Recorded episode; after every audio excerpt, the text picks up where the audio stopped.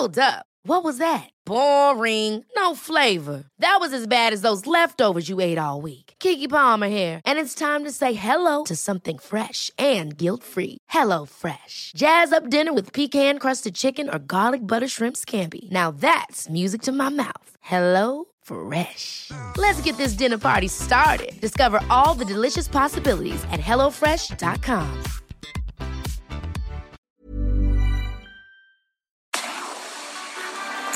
Tarde lo que necesitas saber de forma ligera, con un tono accesible.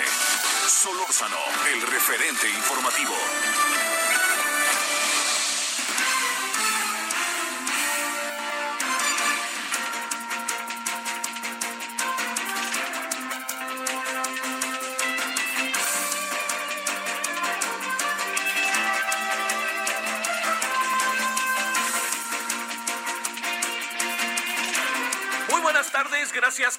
Nosotros. Hemos llegado al día lunes, abrimos la semana 10 de agosto del 2020 y estamos en el 98.5 de FM en Heraldo Radio. Bueno, mire, este hoy yo creo que hay varios temas, ahorita le daré cuenta de ellos, pero sabe que con lo que queremos empezar hoy es, eh, mire, independientemente de la forma tan singular que tiene, eh, que ve el gobierno las cosas, ¿no? Resulta que estamos saliendo de la pandemia y tenemos más de 50 mil muertos, cerca de medio millón de contagiados, pero vamos bien, ¿no? Este, casi, casi. La verdad que, que cuesta trabajo, ¿no? Pero bueno, independientemente de eso, independientemente de que el, presidente no use o sí use el señor López Gatel y todas esas cosas, el cubrebocas, yo le diría que eh, así de fácil, hay que usarlo, ¿no? Entonces, este, me voy a permitir todos estos días diario y al igual que hay una campaña, decir, eh, quédate en casa hasta donde es posible y eh, no olvide usted ponerse el cubrebocas. Yo aquí traigo el mío, me lo pongo todo, no, yo salgo hasta la esquina, donde sea, me lo pongo y me lo pongo en buena medida, le voy a decir, porque hay una, le, le- hay, hay una, eh, hay, hay claridad respecto a la función que cumple. Hay certeza, esa sería la palabra que encontré, que este de la función que cumple el uso del cubreboca. Así que usemos el cubreboca. Si hay gente que no lo quiere usar, pues yo le diría, pues allá ella, ¿no? Así total, si se sienten este como intocados, como no sé, sinceramente no sé, no sé, pero lo que fuera, este yo le diría que es un es un error. Mire, la señora Claudia Sheinbaum, que yo creo que ha hecho un trabajo excepcional, sinceramente se lo digo, en lo que corresponde a la, aquí a la Ciudad de México, ha sido muy difícil, es una ciudad sota, y ella ha logrado, y además contra viento y marea, claro que ven al presidente y se quitan el cubrebocas como si los fueran a regañar, pero bueno, no todos, algunos sí lo traen, pero este ya se enteró seguramente usted de que tiene el secretario de gobierno le, está contagiado de coronavirus y ella que estuvo el domingo con él o el sábado con él, no recuerdo bien, dijo, pues yo me voy a cuarentena, o sea, rápidamente cumpliendo con las indicaciones sin dejar de usar el cubreboca. Mire, ella que usa el cubreboca se contagió, usted imagínese lo que puede pasar con alguien que no usa cubrebocas, si puede ser contagiado o no. Bueno, ese es un tema, usemos cubreboca, esa es la gran consigna de esta honorable semana. Bueno, vamos a los asuntos que se han ido dirimiendo a lo largo de esta semana, de este fin de semana y de estos días.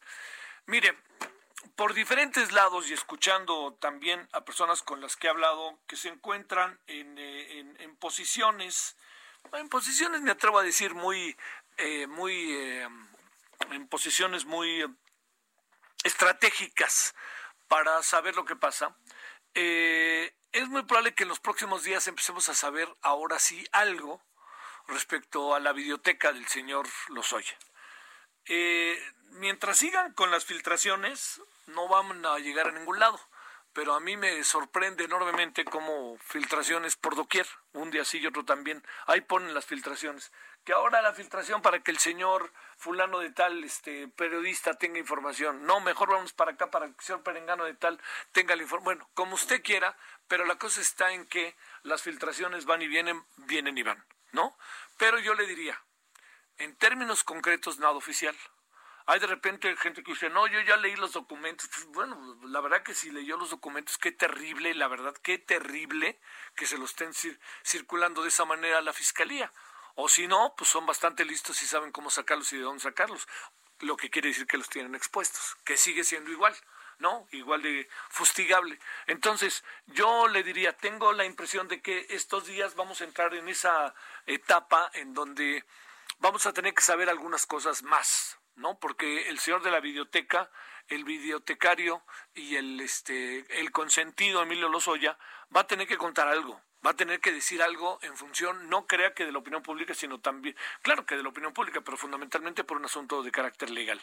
Y si usted se da cuenta, hay tres o cuatro personajes que están en la misma, ¿no? Digo, ellos no tienen videoteca, pero están ahí, entonces hay que saber exactamente qué, qué va a pasar con Billy Álvarez. O sea, lo vamos a así, nos vamos a quedar un buen rato mientras el Cruz Azul anda ganando. Uy, que no, pero hijo, yo creo que lo que más conviene ahorita el Cruz Azul es decir que ni aparezca Billy Álvarez porque siguen ganando y jugando bien. No, esos americanistas. Jugando muy bien. Yo sí creo que está jugando bien el Cruz Azul. Bueno, pero esa es aparte. Billy Álvarez tiene que aparecer o tiene, tenemos que saber de él, a lo mejor no aparece, a lo mejor Billy Álvarez sigue muy bien escondido, pero, pero ya se corre toda una serie de informaciones respecto a él. Y esa es una, luego hay otra todavía. La otra todavía es qué va a pasar del caso del señor Genaro García Luna. O sea, porque hoy el presidente hizo una afirmación que me pareció bastante audaz. Dijo, por lo que se está viendo, a mí me parecía que era muy difícil decir que vivíamos en un narcoestado pero sí vivíamos en un narcoestado, dijo el presidente. Vamos a tratar ese tema hoy.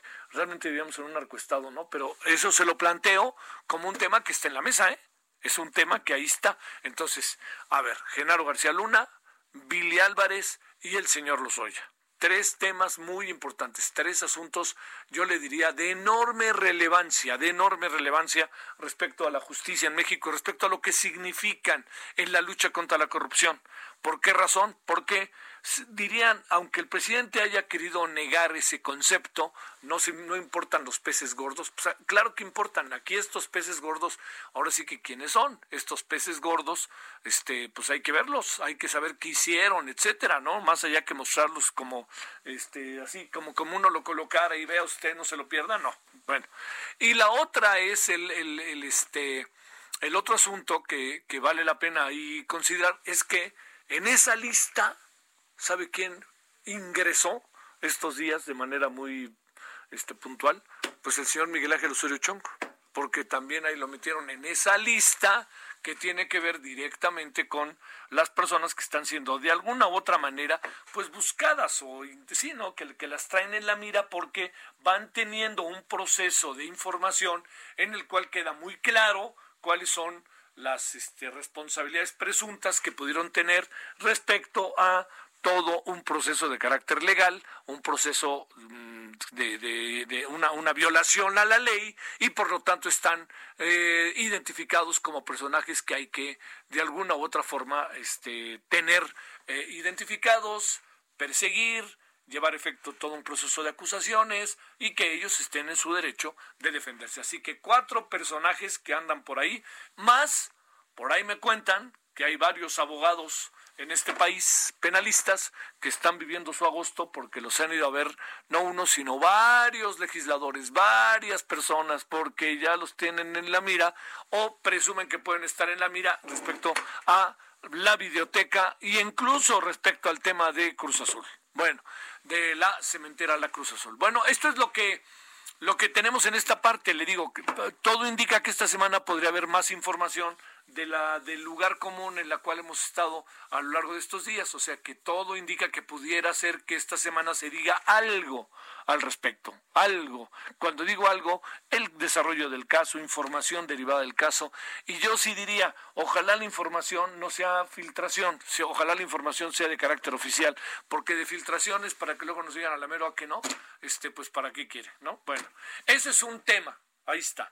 Ahí le va el otro tema que tiene mucho que ver con asuntos que son particularmente importantes para la población en general, que es el reinicio a clase, que, más bien es el inicio del ciclo escolar el 24 de agosto. Mire, se han dicho muchas cosas, muchas, muchas cosas al respecto, y yo entiendo, porque yo soy de los que eh, a mí no me gusta este nuevo maridaje que se está haciendo con la televisión, pero entiendo que sin esa televisión sin, la, sin, la, sin el instrumento que es la televisión, es muy difícil llevar efecto un proceso de como el que se pretende de regresar a clase. Es muy difícil. Ahora, que hay toda una serie de limitantes, sí las hay. Padre, madre de familia, hágame caso tantito, sí las hay, sí los hay. Muchos problemas sí los hay. ¿Qué hacer ante estos muchos problemas? Bueno, primero, vamos a, si a usted le parece, vamos a remitirnos a las posibilidades que se tienen para llevar a efecto un regreso a clase en medio del coronavirus. Esto es muy importante. ¿Qué podemos y qué no podemos hacer? Así sea, así le digo tal cual. ¿Hasta dónde podemos llegar? ¿Podemos llegar muy lejos o no podemos llegar muy lejos? Pues este es una pregunta. Yo le diría, no hay clases presenciales, ni le demos vuelta. Esto de que el primero de octubre, por favor, no va por ahí.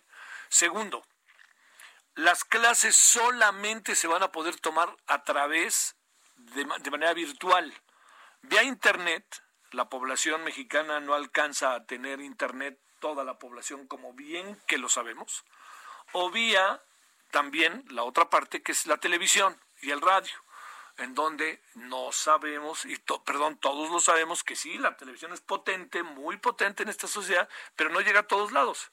Entonces, ahí va a haber toda una serie de limitaciones iniciales. Sin embargo, es el método más acabado para poder conseguir el objetivo. De otra manera no se va a poder. Así le digo, no se va a poder. A ver, yo le, le planteo así, dígame cómo lo hacemos. Así tal cual. Si quiere, le hablamos al secretario de Educación Pública y usted me dice, y yo lo, pongo a la línea y usted le dice cómo. No hay manera, no hay manera, no, no se hace chiquita la mente, no se hace eh, chiquito el espacio, o no se, o, no se pasa por alto las posibilidades. No. Lo que pasa es que está limitado realmente, muy limitado, la posibilidad debido a que tenemos que quedarnos en casa. Ese es el asunto, no podemos ir a la escuela donde hay dos, dos elementos que a mí particularmente me inquietan profundamente. Uno es la comunicación con los maestros, cómo va a ser, y la retroalimentación de los maestros al alumno. No hay nada, no hay nada en el proceso educativo, si usted estudió, me lo puede confirmar, y se lo digo yo, que fui maestro como 15 años, no hay nada como estar en un salón de clase.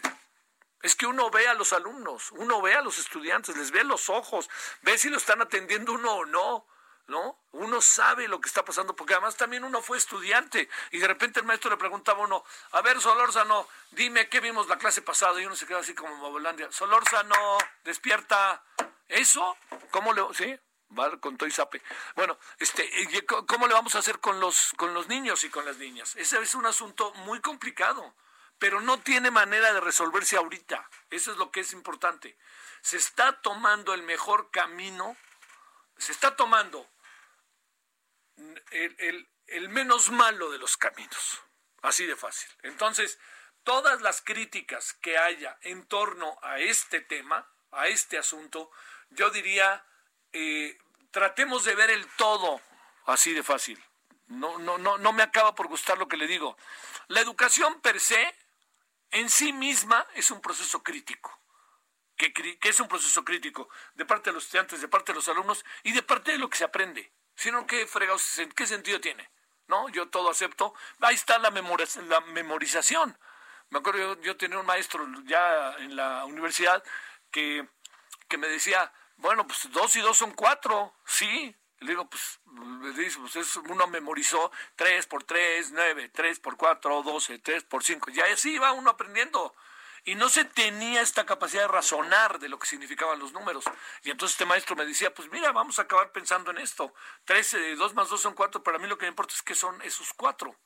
¿4 qué? ¿No? Que hacía, trataba de hacer pensar sobre el papel que jugaba el proceso educativo en la formación de los individuos, de, los jóvenes, de los niños y de las niñas. A lo que voy es esto, no tenemos muchas opciones, aceptemos esta opción y seamos crítica con, crítico con ello. Primero, no dejemos de pensar cómo podemos activar al máximo el papel del maestro. Eso es clave. El maestro es la pieza toral del proceso educativo. Por favor, el maestro es la esencia del proceso educativo. Segundo, hay que pensar cómo se puede tener una buena relación con los estudiantes, porque hay un problema grandísimo. eh, eh, acaba de llegar un cuestionario a una persona que yo conozco que le dice, oiga, a ver, ¿cuáles son las condiciones en las que está su hijo en su casa? Eh, ¿Tienen un escritorio? Que, pues, por favor, hombre, pues espéreme, el 50%, 60% de la población no tiene, ¿cómo tener un escritorio, hombre? Seguro apenas hay una cama por ahí, ¿no? Y la televisión va a estar como está metida. Entonces, hay que ser ahí más sensible y hay que buscar cómo entrarle, meterse en los derroteros. Esa es una de las claves. Y entonces, ¿cómo podemos hacer para que los estudiantes tengan la mayor de las atenciones y sobre todo tengan la mayor de las atenciones también con sus papás? Porque los papás van a estar ahí y los papás en unos de estos casos ya están saliendo a trabajar. Aquí lo que tenemos que cuidar es el maestro, los papás y la relación con los hijos. Tenemos que cuidar muchísimo el tema de la deserción escolar, muchísimo. No vaya a ser que de repente, si de por sí en un salón de clase el Solórzano no está atendiendo y uno dice falta de atención, ¿qué vamos a hacer con este? Bueno, el maestro ahí lo ve y entonces empieza a trabajarlo al, al Solórzano. Pero en el caso concreto aquí no tenemos muchos elementos y no vaya a ser un desaliento para el estudiante y diga yo ya no sigo. O que las familias digan, yo no puedo mantener a mi hijo en la escuela y lo tengo que sacar a trabajar. Oiga, es que tiene 13 años, 14, lo siento, lo tengo que sacar a trabajar. O sea, lo que le quiero decir es que estamos en medio de una situación muy, pero muy, muy compleja.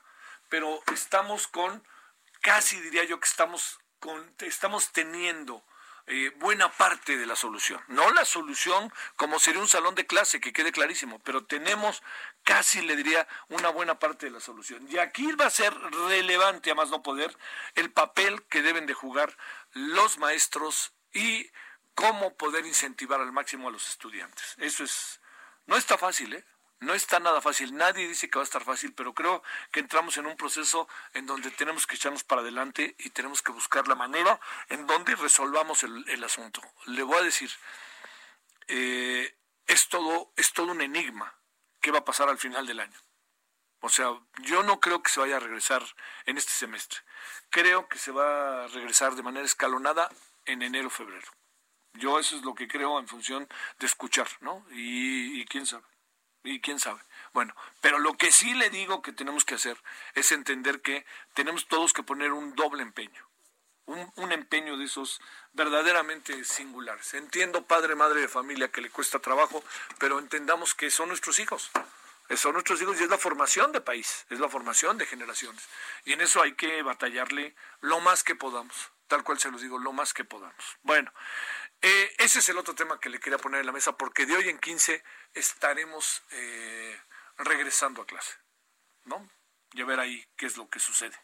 Bueno, eh, esas dos cosas tenemos.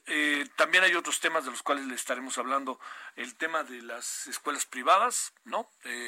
sé que es un tema profundamente, pues es, es muy delicado.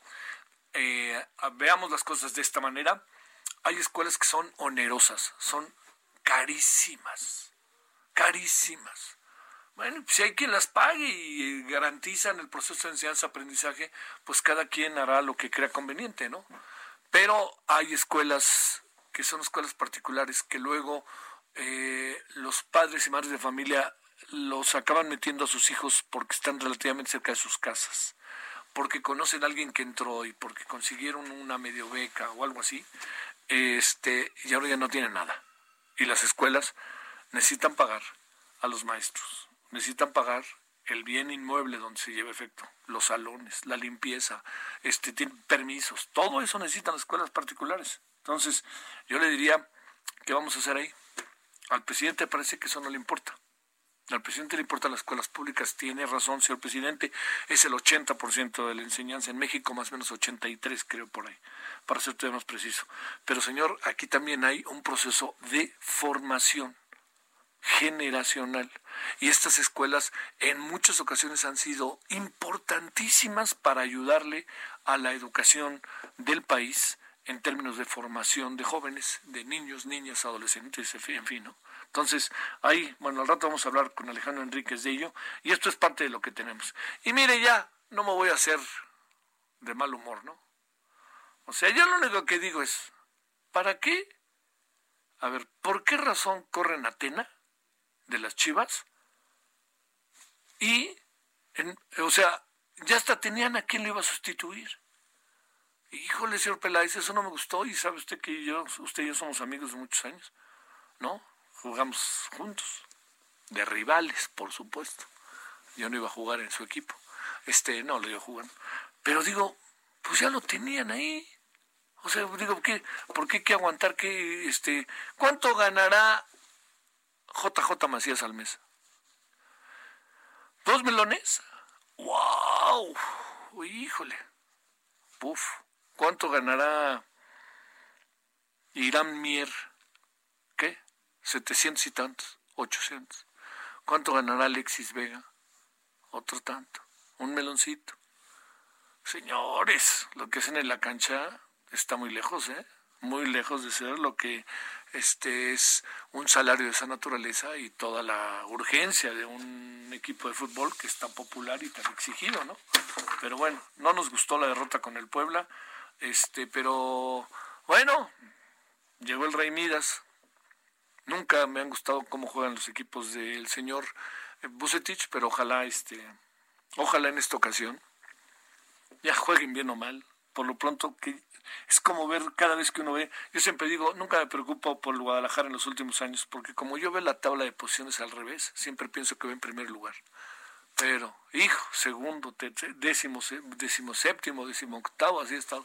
Así que bueno, y además la tabla de cocientes, de cocientes, que luego se vuelve un dolor de cabeza. Pero mire, es una ventaja que ya no hay segunda división, que no hay ascenso, porque si no, estaremos jugando contra el Zacatepec muy pronto. Bueno, vámonos a las 16 con 21 en hora del centro. Le voy a contar algo más de lo que ha pasado a lo largo del día, alguna que otra noticia, y luego ya entramos con las conversaciones que vamos a tener. 98.5 de FM, Heraldo Radio. Solórzano, el referente informativo.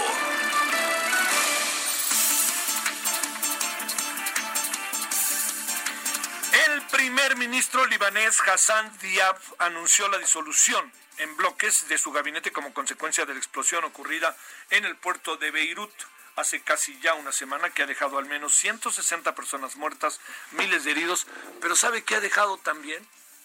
Primero, desconfianza en el gobierno total, pero damnificados cuánta gente se quedó sin casa. Es increíble, departamento, vivienda, uf, pero ahora sí que recontra uf. Bueno, por su, en su mensaje, Diab culpó a la clase política tradicional de su fracaso y arremetió contra la corrupción que llevó al terremoto que vive el país. Antes presentaron sus renuncias el ministro de Finanzas, la de Justicia, la de Información y el de Medio Ambiente. Una quinta renuncia fue la del ministro de Asuntos Exteriores, quien dejó el cargo el lunes pasado, un día antes de la explosión, al afirmar que el país se encaminaba a un estado fallido. Manifestaciones multitudinarias en Beirut. Hoy lunes y desde el fin de semana miles de personas salieron a protestar contra las autoridades libanesas luego de la explosión de 2.7 toneladas de nitrato de amonio almacenados sin seguridad en el puerto de la ciudad que ha provocado la muerte de más de 150 personas y cerca de 6.000 heridos. Y le recuerdo, le recuerdo, no lo olvide por favor, le recuerdo también que ese país también tiene coronavirus, ¿eh? Nomás para que se dé un tirito. El presidente Andrés Manuel López Obrador acusó que con el juicio que se realiza contra el exsecretario de Seguridad Pública, Genaro García Luna, se puede hablar de que hubo un narcoestado en México durante el sexenio de Felipe Calderón. A mí me parece que es un poco audaz esta afirmación. Oiga, no saldría en defensa de Felipe Calderón, pero ni en una kermés, ¿no? Pero sí le digo que... Ah, ah, bueno, yo sí creo que hay estados de la República Mexicana en los que estamos metidos en un lío mayúsculo, pero narcoestado como tal, bueno, al rato vamos a hablar del tema, a ver qué nos dicen. Eh, estaba tomado el gobierno y mandaba la delincuencia, es lo que dice López Obrador. También aseguró que por el momento no existe una solicitud de la Fiscalía General de la República para que la Unidad de Inteligencia Financiera investigue las cuentas de Calderón tras la publicación del proceso que vincula al expresidente con el contrato de Etileno 21 para favorecer a Odebrecht. Le cuento que el secretario de Gobierno, Alfonso Suárez, de la Ciudad de México, el señor Alfonso Suárez del Real, dio positivo a COVID-19. Caray, hombre, no tenía ni un mes de que lo había nombrado. Digo, bueno, dije que se siente bien, que esto es lo importante, que seguirá al frente de sus funciones desde casa y también lo que pasó es que sensible, inteligentemente, conscientemente, la jefa de gobierno de la ciudad, Claudia Sheinbaum, dijo que tuvo contacto con él ayer domingo y que por el protocolo se quedará en casa los próximos días. Aseguró que está en perfectas condiciones y atendiendo todo lo que le corresponde en su función y algo más a distancia. Nuevo arraigo contra el Mochomo. José Ángel Casarrubia Salgado presentó, eh, presunto líder de Guerreros Unidos, seguirá arraigado luego de que un juez federal eh, eh, otorgó a la Fiscalía General de la República 40 días más para seguir investigándolo por presuntos delitos de delincuencia organizada y secuestro. Medida cautelar que vence el 18 de septiembre. Bueno, es parte de lo que tenemos. Vamos a hablar de las escuelas privadas, vamos a hablar de cómo ve el caso Lozoya y vamos a hablar de la educación. Bueno, aquí estamos. El referente informativo regresa luego de una pausa. Escucha la H, Heraldo Radio. Estamos de regreso con el referente informativo.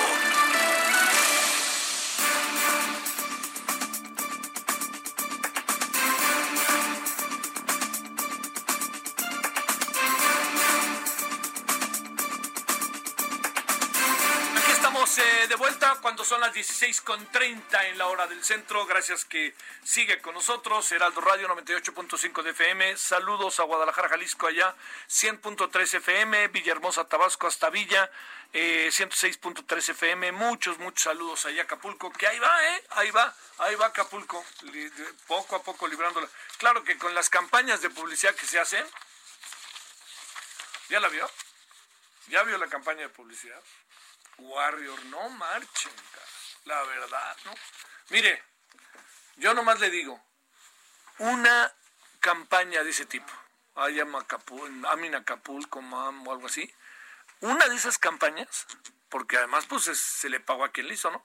Bueno, una de esas campañas, yo le diría, causaría la renuncia de alguien o de alguienes, ¿no? Se tomaría una medida, pero pues no, no, no, así que no por ahí. Pero bueno, Acapulco resiste eso y más. Eh, 540 de eh, Domex del Estado de México, 107.3 en Guanajuato, Guanajuato, 92.5 FM Tampico, Tamaulipas, QFM 104.3 FM Cancún, que les tembló hoy allá en Cancún, ¿eh? y que el epicentro fue en Honduras. Espero que todo haya quedado, la verdad, la verdad que lo decíamos, en un susto. Bueno, 14, 16 con 32 en la hora del centro.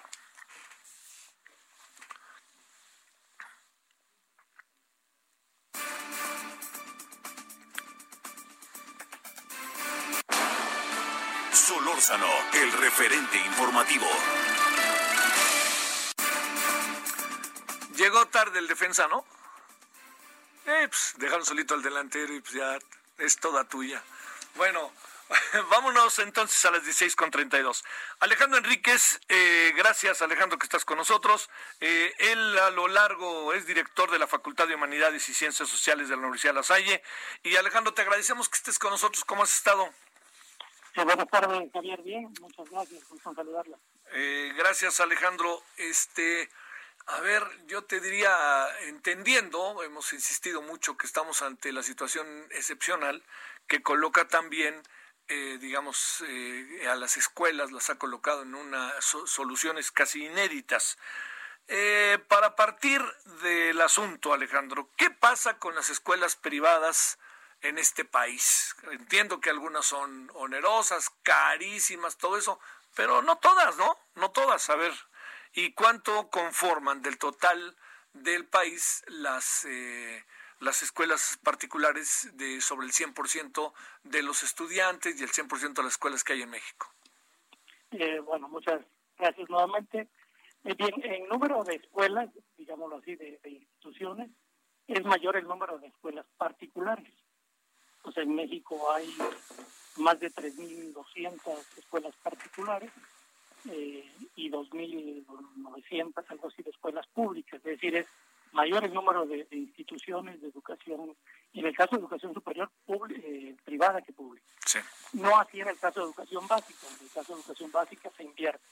O sea, una gran mayoría son instituciones públicas las, las que dan atención a los niños y a los jóvenes de nuestro país ahí digamos el segmento se invierte.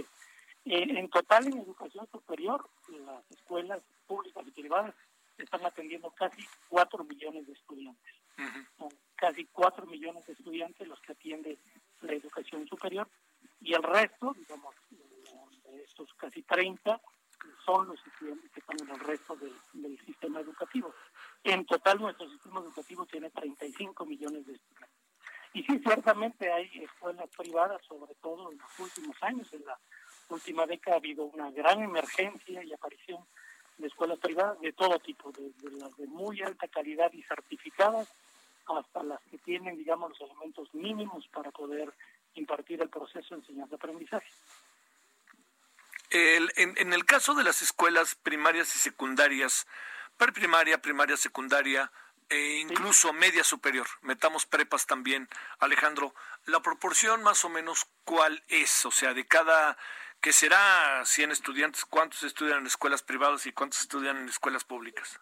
Sí, de cada 100 estudiantes, digámoslo así, que 7 de cada 10 están en escuelas públicas. Sí.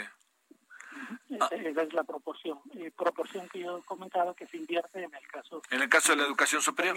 Sí, claro. Sí, sí, sí, es muy, muy marcado eso, fíjate. Bueno, muy notorio, muy notorio, me atrevo a decir. A ver, Alejandro, eh, ¿necesitan ayuda del gobierno? las escuelas privadas. Vamos a pensar primero, si te parece, preprimaria, primaria, secundaria y preparatorias. ¿Necesitan ayuda del gobierno? ¿Necesitan estímulos? Quizás la palabra ayuda no me guste tanto, ¿no? Estímulos, no sé, tú sabrás mejor que nadie qué tipo de estímulos eh, procede. ¿Las necesitan o no? Eh, yo creo que una buena proporción sí, justo las que yo te mencionaba.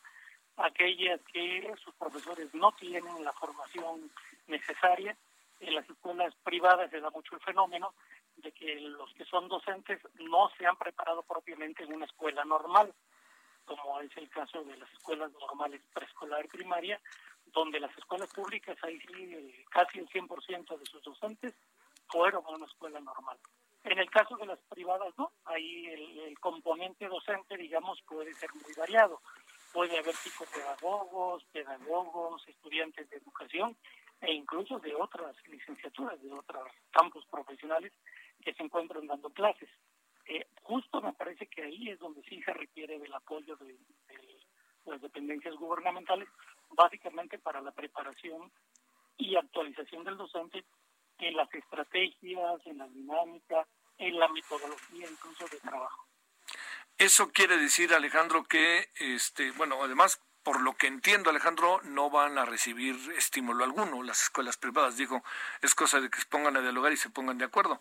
Pero ¿qué podría acabar pasando si no tienen este estímulo? Tronar, quebrar las escuelas, ¿verdad? Y bueno, lo que va a terminar pasando es lo que se está previendo. Eh, se está previendo que en los próximos dos años van a abandonar, abandonar la educación un millón y medio de estudiantes. El impacto más fuerte, el impacto más fuerte se va a dar entre los chicos que terminan la secundaria y transitan hacia el nivel de preparatoria o bachillerato. Aquí la pérdida va a ser de 800 mil. 800 mil es lo que se está proyectando, evidentemente, de estudiantes de públicas y privadas. Pero en el paso de la secundaria a la preparatoria es donde se va a dar este, no reingreso, no regreso, digámoslo así, de 800 mil. 600 mil restantes van a colocarse entre licenciaturas y posgrados pues ahí, es, ahí va a estar este completo de, del millón y medio de abandonos. Oye, este Alejandro, el asunto se pone particularmente eh, todavía más delicado porque Vamos a suponer que yo ya no puedo seguir una escuela particular e intentaré que mis hijos ingresen en primaria, primaria, secundaria, preparatoria en una escuela pública. Vamos a partir de que yo ya no puedo pagar la universidad a pesar de que la proporción de universidades privadas es mayor que las de públicas, pero resulta que no tengo este no no tengo ingreso o tengo que hacer un examen porque no todas están en el ingreso general como está haciendo la UDG, por ejemplo, la Universidad La Benemérita de Puebla, ¿no? Sí, sí, claro. De hecho, eh, perdón que ponga yo el ejemplo, el fenómeno que va a ocurrir va a ser una especie de cascada. A ver. Eh, si hablamos de las escuelas particulares, de aquellas que tú mencionabas, que son las más caras, eh, en una especie de fenómeno hacia abajo, los padres de familia irán buscando escuelas privadas más accesibles, o sea, que tenga una, mayor posibilidad para el padre de familia pero los que están en el segmento más bajo, los que son más accesibles en términos económicos, para los padres de familia sí va a haber una población que ni siquiera esas van a poder cubrir y tendrán que transitar a la educación pública. Entonces eso también hay, hay una proyección de ese tipo, pero definitivamente eh, no, no va a haber posibilidad de que todos encuentren un espacio. Y no necesariamente porque no haya el espacio o el lugar, digámoslo así, en la escuela, sea de educación básica o de educación superior, sino por el componente económico que le representa al propio estudiante, si es mayor de edad, o a la familia, enviar al estudiante, al muchacho, digamos, o al joven a la escuela. En la mayoría de las ocasiones, y por eso yo te comentaba, el, el punto más crítico está del paso de la secundaria a la preparatoria, que son los chicos que tienen alrededor de 15 años, van a buscar el empleo. Es decir, lo que las familias van a buscar como prioridad antes de inscribirlos a una escuela pública va a ser que bueno que aporten digamos para el ingreso familiar eh, Alejandro Enríquez la parte que, que corresponde o sea porque digamos entiendo que, que tengamos en este momento como un eje fundamental el pensamiento de las escuelas privadas en función del fenómeno que se puede dar, ¿no? Y de que las escuelas privadas también tienen que pagar internamente una serie de cosas, el pago a los maestros, este, el, ahora sí que la renta del lugar o no, el, el, mantenimiento del lugar, en fin, toda una serie de cosas. Pero independientemente de eso, eh, te diría, eh, este fenómeno, ¿cómo lo visualizas en las escuelas públicas? ¿Qué puede pasar con los estudiantes en las escuelas públicas a pesar de que tuvieran la certeza de poder seguir estudiando independientemente de la situación económica como está sucediendo? Eh, bueno, aquí aprovecho para hacer un comentario, aprovechando tu, propio comentario. A ver. Eh, eh, hemos estado escuchando en las redes el tema de los padres de familia y de esta solicitud que hacen por distintas vías de que si los hijos no van a estar acudiendo a los planteles, eh, ¿por qué se va a cobrar la misma cantidad de colegiatura? Y creo que es un fenómeno común para las escuelas particulares e incluso para las públicas. Eh, tanto para públicas para, como para privadas, el porcentaje más grande de egresos que tienen es el pago de la planta docente. Es decir, el pago a los salarios de los profesores es la mayor devengación que tienen que hacer las escuelas y aquí sean públicas o privadas. El, el, pago del profesor, de los talleres, de las materias, eh, sean en el caso de básica, el profesor de la primaria, el de educación física, el de los talleres artísticos, o en el caso de los de educación superior a toda la planta docente, esa es la mayor erogación. En el caso de educación pública anda cerca del 90%, lo que a la Secretaría de Educación implica el pago de, la, de los salarios de los docentes. Y en el caso de los privados, bueno, si bien las instalaciones pueden estar más acondicionadas o no, no necesariamente siempre es así, siempre el porcentaje de lo que implica el gasto o la erogación de una escuela es cercano al 80%, o sea, el pago del el salario propiamente del profesor. Sí. Ahora, sí, sí, sí, es un fenómeno que, repito, va dirigido, digamos, al impacto de toda la dinámica familiar. Es decir, de, eh, eh, este tema que a veces las familias tienen que dilucidar eh, de quién es el hijo que se queda estudiando, si el más pequeño de educación básica o el chico de preparatoria de educación superior. Eh, por lo pronto me parece a mí que en lo inmediato todas las escuelas vamos a volver al modelo virtual, es decir, sea en agosto o en septiembre cuando vayamos a volver, y yo creo que todo el resto del año hasta diciembre vamos a, volver al modelo virtual. Y eso también tiene implicaciones de inversiones. Sí, claro. Es decir, si bien no estamos ahora propiamente presencialmente en el campus o en el plantel de la universidad, las instituciones educativas están haciendo inversión ahora justamente para la compra de, la, fibra óptica, el internet, las computadoras y otro tipo de accesorios que van a ser indispensables para, para la educación. Oye, eh, además también la, la, otra pregunta es qué va a pasar con los maestros de las escuelas particulares que de repente pierden su empleo por más que los indemnicen o alguna cuestión de esta naturaleza porque truenan las escuelas. ¿Qué, va, qué irá a pasar con ellos? Sí, sí, sí. Bueno, pues muchos de ellos o van a reducir su cantidad de horas, de las horas que tienen asignadas. Es probable que un profesor que tenga 20 o 30 horas, pues pase a tener menos horas, tal vez la mitad o, el 75% de las que regularmente tenía. Eh, solo por poner un ejemplo, aludiendo a mi institución, eh, a, a, estas alturas nosotros el año pasado ya llevábamos una reinscripción del 90%. Ahorita tenemos una inscripción cercana al 70%. es decir, ya estamos empezando a ver ahí una diferencia, digamos, algo notoria respecto del año pasado propiamente. Oye, y lo que está ahí de por medio, Alejandro, eh, este 20% seguramente es por la condición económica que ya no le permite a mucha gente poder inscribirse. Sí, sí, sí. Eh, no, ofrece, no ofrecen, en el caso ahí de la Salle, no, ofrecen algún tipo de facilidad, alguna cuestión de esta naturaleza que pudiera eh, solventar, ayudar, este, buscarle, ¿no? Cómo hacerle con los que están en este momento bajo una condición desfavorable. Claro que sí, sí de, hecho desde el, desde el mes de abril propiamente que empezó el tema de la pandemia, y la universidad instrumentó un programa de apoyo casi inmediato y de atención a todos los jóvenes que lo solicitaron. Sí. y otra medida que se aplicó de inmediato para este ciclo escolar que arrancó bueno, que está arrancando administrativamente en agosto, no hubo incrementos de colegiaturas, es decir, permanecieron las cuotas de inscripción y colegiaturas del año 2019. Y también debo decir que el 34% de los estudiantes de la universidad tienen una beca de distinto porcentaje, desde el 20% hasta el 100%.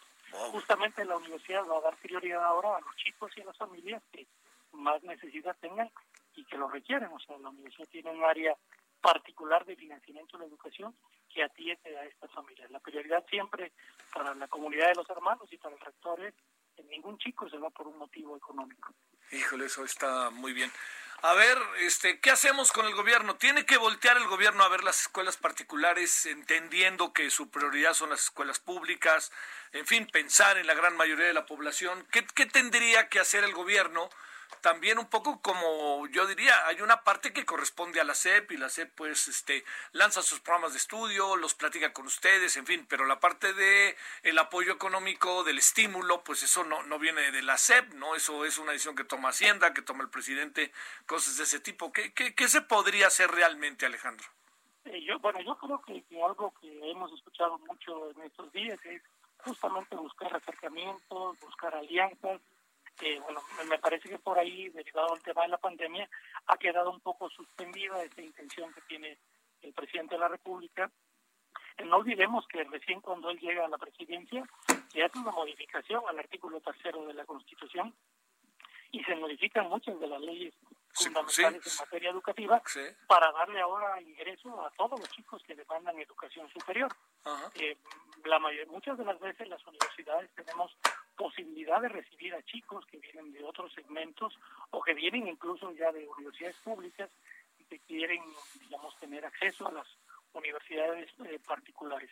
En ocasiones sí existe mucho el prurito de que una universidad particular es a veces imposible casi para los chicos de escasos recursos, pero no es así. O sea, nosotros tenemos incluso chicos que vienen de provincia y están becados. Es decir, los lugares, incluso muchas de las veces tienen en la escuela particular. Me parece que, vaya, lo que se requiere es tener acercamientos fraternos entre ambos pues, para buscar planes que apoyen a esta gran cantidad de chicos del sí, sí, sí. por alguna razón ahora pueden quedarse escuela. Sí, sí, sí, sí. Esto está...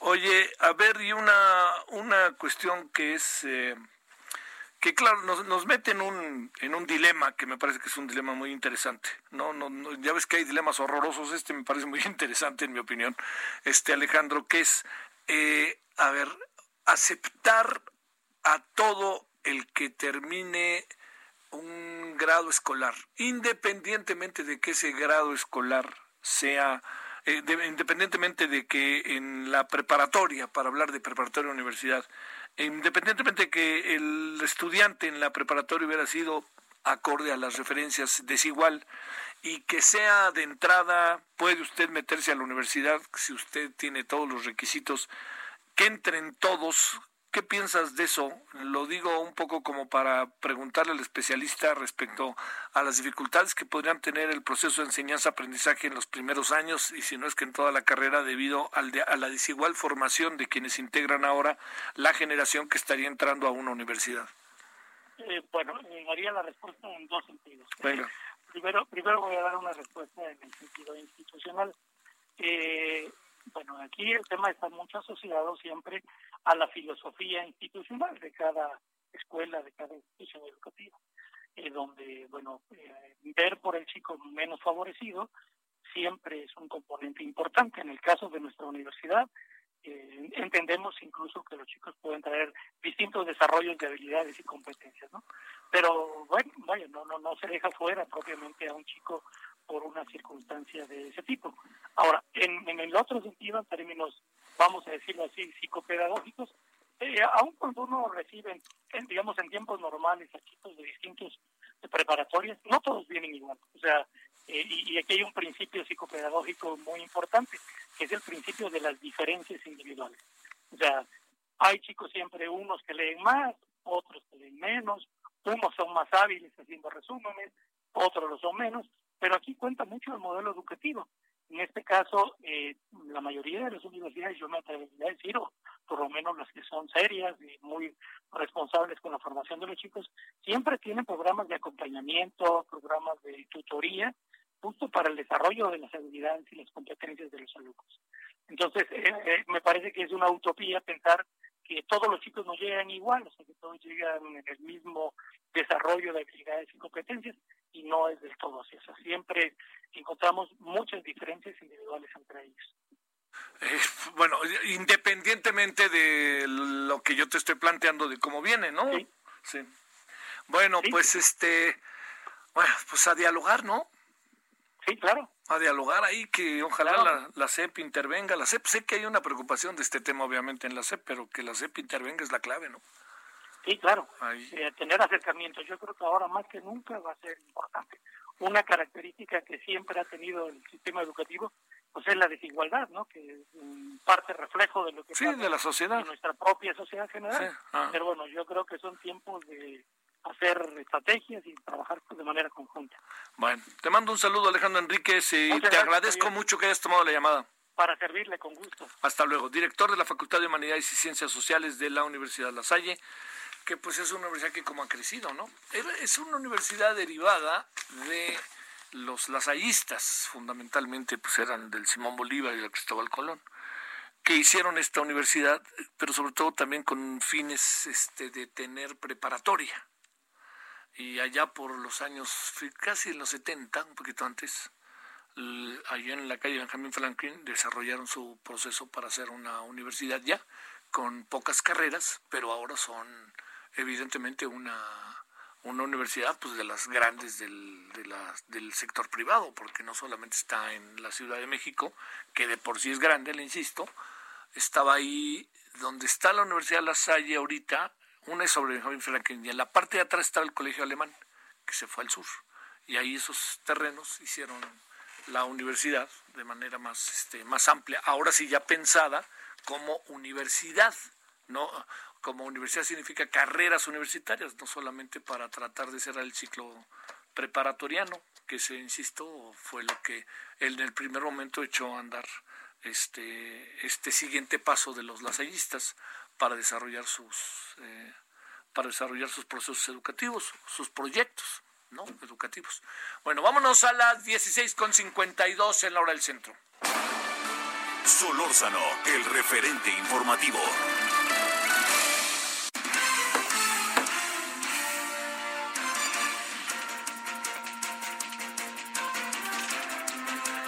Francisco Nieto, cuéntanos cómo estuvo la mañanera. Hola Javier, ¿qué tal? Muy buenas tardes. Pues fue una mañanera de reconocimientos, de anuncios y también de eh, señalamientos. El presidente Andrés Manuel López Obrador informó que antes de que concluya este mes estará enviando al Congreso de la Unión pues la iniciativa para la reforma de pensiones, esta reforma eh, que se anunció hace unos días en la que estuvieron eh, pues los empresarios de este país apoyándola. Es una iniciativa en la que habrá una cirugía mayor a este sistema de pensiones que donde pues dicen todo el mundo los especialistas pues que ya no ya no aguanta y en un tema también muy importante el presidente eh, pues delineó lo que sucederá eh, entre la relación entre el gobierno federal y las escuelas particulares por el momento el gobierno pues no intervendrá en la problemática económica que enfrentan las escuelas privadas eh, del país a, raíz de la pandemia de COVID-19, por lo que el presidente pues les recomendó primero que lleguen a acuerdos entre dueños y padres de familia.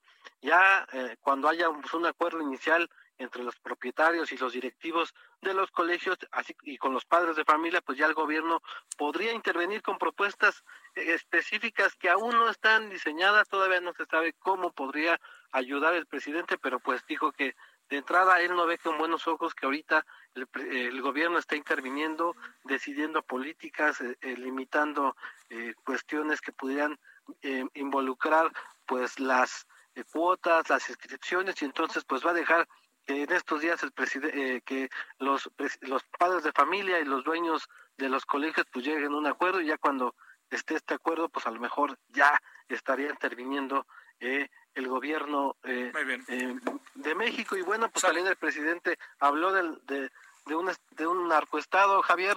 Si te parece si te parece de regresando no para que vayamos a la pausa. Eh, perfecto. Órale, porque si nos importa ese tema, porque lo vamos a abordar el día de hoy. Sale. Hasta el ratito, Paco. Gracias, Francisco. Pausa. El referente informativo regresa luego de una pausa. Estamos de regreso con el referente informativo.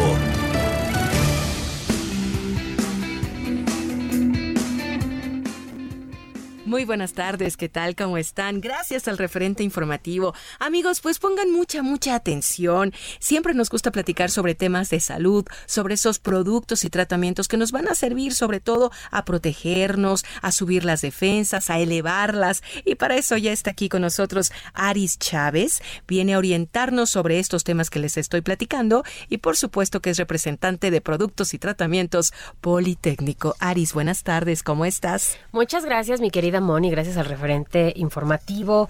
Hoy en día toda la población, fíjate que estamos en un riesgo muy terrible de contagiarnos. Ya estamos saliendo a hacer nuestras actividades diarias. Bueno, ya ves a los niños, el, tránsito es el que nos avisa que ya estamos todos en la calle, pero esto trae un grave riesgo de contagiarnos de cualquier virus y por eso la importancia de fortalecer nuestro sistema inmunológico para evitar precisamente el riesgo de contagiarnos. La buena noticia que tenemos el día de hoy para todo el auditorio es que científicos del Instituto Politécnico Nacional desarrollaron un tratamiento encargado de transferir inmunidad al cuerpo.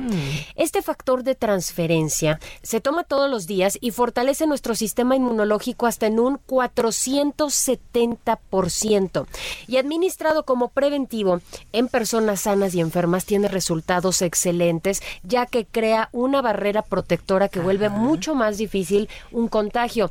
Esta noticia para nosotros actualmente es una maravilla porque logramos verdaderamente crear una barrera en niños pequeños, en adultos mayores y bueno, pues como están los contagios a la orden del día actualmente, pues es una noticia maravillosa. Eso es lo que estamos buscando precisamente, Aris, protegernos y brindarnos y tener una barrera. ¿Qué enfermedades se pueden tratar con este factor de transferencia? El factor de transferencia, además de ayudarnos a evitar contagios de virus, también nos ayuda a prevenir mm, y tratar enfermedades como diabetes, como cáncer, como lupus, VIH, herpes zóster, artritis reumatoide, alergias, asma, enfermedades biliares, cualquier enfermedad respiratoria, incluyendo influenza, bronquitis y pulmonía. Y es que tomando el factor de transferencia todos los días, mi querida Moni, hemos visto una mejoría en todos nuestros pacientes de hasta un 90%. Importante lo que nos dices, esta parte de la mejoría, el 90% es un porcentaje muy bueno.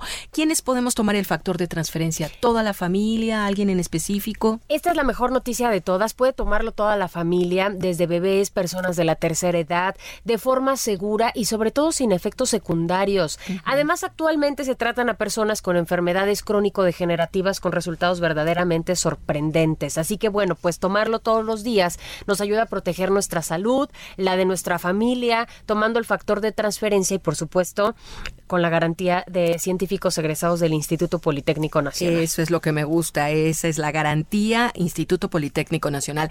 ¿Qué promoción nos traes para este programa del referente informativo? Yo creo que algo muy bueno, ¿no? Para comenzar a llamar. Definitivamente, les pedimos que vayan anotando este número telefónico porque solo es para las primeras personas que se comuniquen. Tenemos regalos para el auditorio.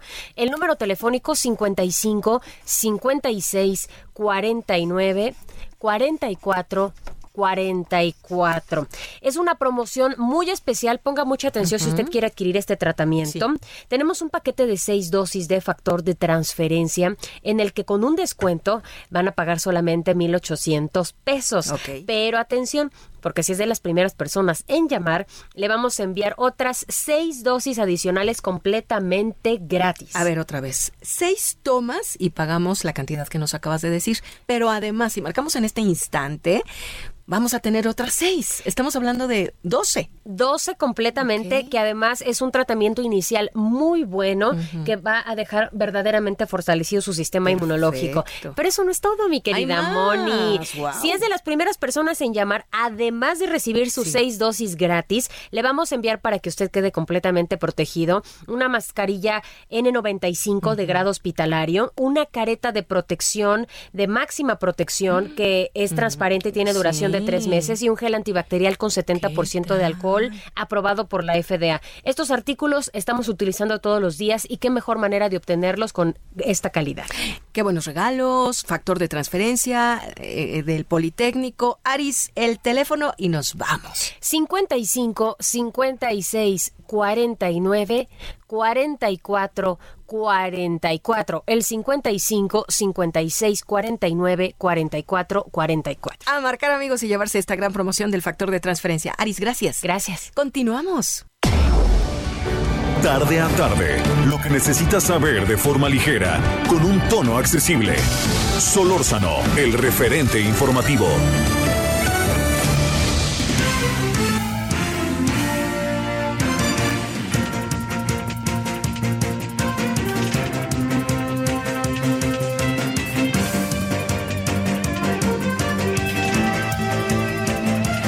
Bueno, aquí estamos de vuelta a las 17.5 en la hora del centro, la segunda hora de la emisión de esta tarde, que es día lunes, lunes 10 de agosto. A ver, eh, Francisco, vamos cerrando, porque Francisco Nieto nos habló hace rato de lo que eh, antes del primero de septiembre estará el tema de la propuesta de reforma al sistema de pensiones, ya nos informó de ello, pero se quedó en otro tema ahí que ha causado mucha ámpula a lo largo del día. Adelante, Francisco.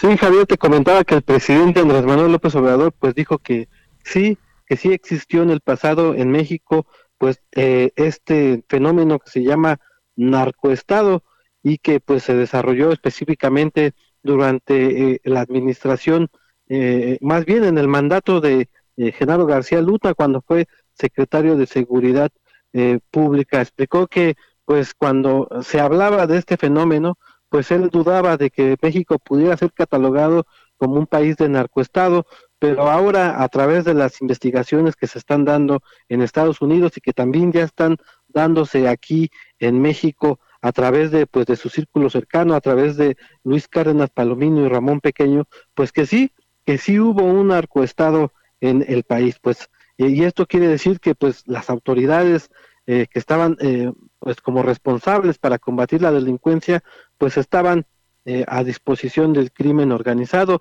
El presidente Andrés Manuel López Obrador dijo que pues ellos, el crimen, la, delincuencia, determinaba eh, a quién perseguir y a quién no, y que a través de eso pues se, determinaba la política de seguridad. Y bueno, pues se lamentó de que así sucediera. Y bueno, en la mañanera aclaró que también eh, están abiertas las investigaciones de este, de este círculo cercano. Y bueno, que también están siendo investigados o más bien que eh, eh, la, Fiscalía General de la República determinará el grado de complicidad que hubieran tenido los expresidentes, tanto Felipe Calderón como Enrique Peña Nieto, pues dijo que hay dos casos emblemáticos de corrupción, de delitos de cuello blanco, como él lo menciona, el caso de Genaro García Luna por parte del expresidente eh, Calderón y también el, el, de Emilio Lozoya, exdirector de Pemex, que se dio pues en la administración de Peña Nieto, Javier.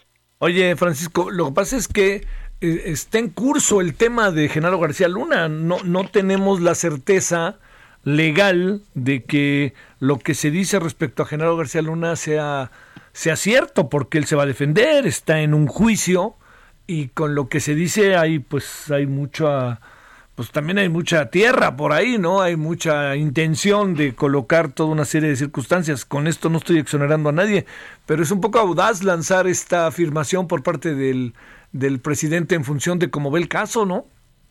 Claro, y bueno, pues el presidente lo que explicó es que independientemente de cómo se desarrollen las investigaciones en Estados Unidos, pues en México ya están que lo que llamó lo que él dijo es que las investigaciones están abiertas y que hay que esperar a que la Fiscalía General de la República determine el avance y la forma en cómo se va a desarrollar esta investigación, pero pues de entrada dijo todos están involucrados, el círculo cercano de, Genaro García Luna y el mismo Genaro García Luna, eh, Javier. Bueno, bueno pero, digamos, sí estamos de acuerdo en que estamos en, en, proceso, ¿no? Es correcto, apenas estamos en, pues en lo inicial, pues pues digamos que en Estados Unidos llevan pues llevan mano en este caso y bueno, ahí seguirá en un tiempo las investigaciones y vemos hasta qué momento pues ya la fiscalía diga pues este este extraditado es mío. Bueno, sale. Muchas gracias, Francisco. Estamos pendientes, Javier. Gracias, buenas tardes. Ahora 17 con 9 eh, en la hora del centro. Solórzano, el referente informativo.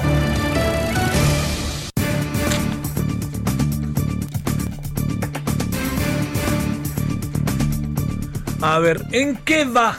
¿En qué va el caso Lozoya? El consentido hombre de la videoteca, ¿en qué va? De repente da la impresión de que, está ahí como parado, como que anda en el limbo, ¿no? Ni para atrás ni para adelante.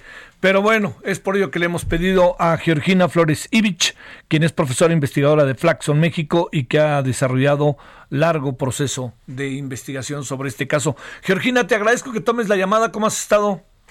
Muchísimas gracias, Javier, muy bien. Este, muchas gracias por la invitación. Oye, a ver, te diría, pues ahora sí que ponnos al tanto, ¿no? ¿En qué va este caso, eh? Bueno, pues hoy, hoy en realidad ha sido un día bastante movido en el caso, sí. eh, por, por esta nota que salió en el periódico Reforma, ¿no? Que se tituló perdona la Fiscalía General de la República el delito con planta chatarra. Entonces, hoy se habló todo el día de un perdón otorgado por la Fiscalía. Se filtró también, digamos, muchísima más información proveniente de personas cercanas a, al, al, gobierno federal y demás, salió una columna de Carlos Lórez de Mola, y entonces hemos estado discutiendo, pero nuevamente en función de puras especulación. En realidad no hay una claridad, eso a mí me parece preocupante, eh, claramente, este, el, la, segunda audiencia, que, estuvimos 12 horas pendientes de en qué terminaba y demás, o sea, pues nos mandaron, digamos, a esperar seis meses en lo que se hacen las investigaciones. El caso se ha mantenido, eh, digamos, vivo en la agenda por una serie de declaraciones del presidente y demás, pero lo que a mí me preocupa realmente es esa falta de claridad, ¿no? Entonces, este, hay una débil este, discusión de ideas, en realidad hay poca información sobre los lineamientos formales de este criterio de oportunidad y todo se centrado en la posibilidad de que una sola persona pueda destapar la cloaca, ¿no? Y eso pues me parece preocupante justamente para el avance del caso. Tenemos pocos elementos legales para para poderlo juzgar. Oye, este ¿en qué estamos? ¿En qué estamos, Georgina, cuando te planteo esto es eh, digamos, eh, eh, diario el presidente hace alguna referencia, vamos a sacar y vamos a saber todo lo que sucede, agronitrogenados aparece un día sí y otro también, pero en sentido estricto, eh, ¿cuál sería el desarrollo que el proceso debiera tener para que empecemos a conocer lo que realmente tiene el señor Lozoya? Y pregunto, ¿lo llegaremos a conocer o nada más lo conocerá la Fiscalía y la Fiscalía actuará en consecuencia? ¿Qué presumes que pueda pasar, eh? Bueno, eso, eso es una de las cosas que me parecen más preocupantes, o sea, me preocupan justamente esas declaraciones. Hoy sabemos que, hay una, como te decía ahorita, una serie de declaraciones, ¿no? Que el gobierno federal quiere recuperar 200 millones de dólares que Pemex pagó en exceso a, Altos Hornos por la planta agronitrogenado. Sin embargo, pues nadie está acusado de un delito específico o por participar en esa operación. Entonces ahí tenemos, digamos, como un primer limbo que, que en determinado caso se tendría que se tendría que aclarar porque tanto Emilio Lozoya como Alonso Antira están acusados de lavado de dinero. Este, y hoy se habla, digamos, de, una recuperación de dos propiedades, pero no necesariamente de la adquisición de la planta que, se adquirió, pues como sabes, en, en 2013, ¿no? Y, pues lo estamos discutiendo hoy. Entonces, este, destaca que al final de la, de la segunda audiencia este, de imputación contra Lozoya, que, que fue a finales de julio, el 28 de julio, eh, el juez Zúñiga pues invitó a la Fiscalía General de la República a que presentara cargos por, por la compra de esta planta de, de agronitrogenados y, y, bueno, o sea, al final, al final todo lo que hemos sabido a partir de ahí han sido declaraciones, o sea, del presidente, o sea, un día sí y el otro también, en el que, en el que se habla de, de, de que ya está abierta la carpeta, este, que, que ya hay una declaración, que ya está el proceso, que ya está declarando, que existe un expediente y que hay un avalúo de la pérdida. Y eso es lo que particularmente me preocupa porque pues porque en realidad poder hacer un avalúo correcto de la, de la pérdida y poder poner en la discusión el daño que se le ha causado a Pemex con estas transacciones ilegales, pues en realidad no es una cosa tampoco tan sencilla, ¿no? Hoy se habla de 200 millones de dólares, se habla de que la empresa este, devolverá el dinero y que si no lo devuelven, digamos, se para todo, pero en realidad no tenemos elementos formales y eso es preocupante. Cuando dijeron que iba a devolver el dinero, el dueño de la empresa mandó decir por ahí, creo que también en el propio Reforma, no vamos a regresar nada, ¿eh? ¿Eh? No, no, no estén, no estén esperando que vamos a regresar algo, ¿no?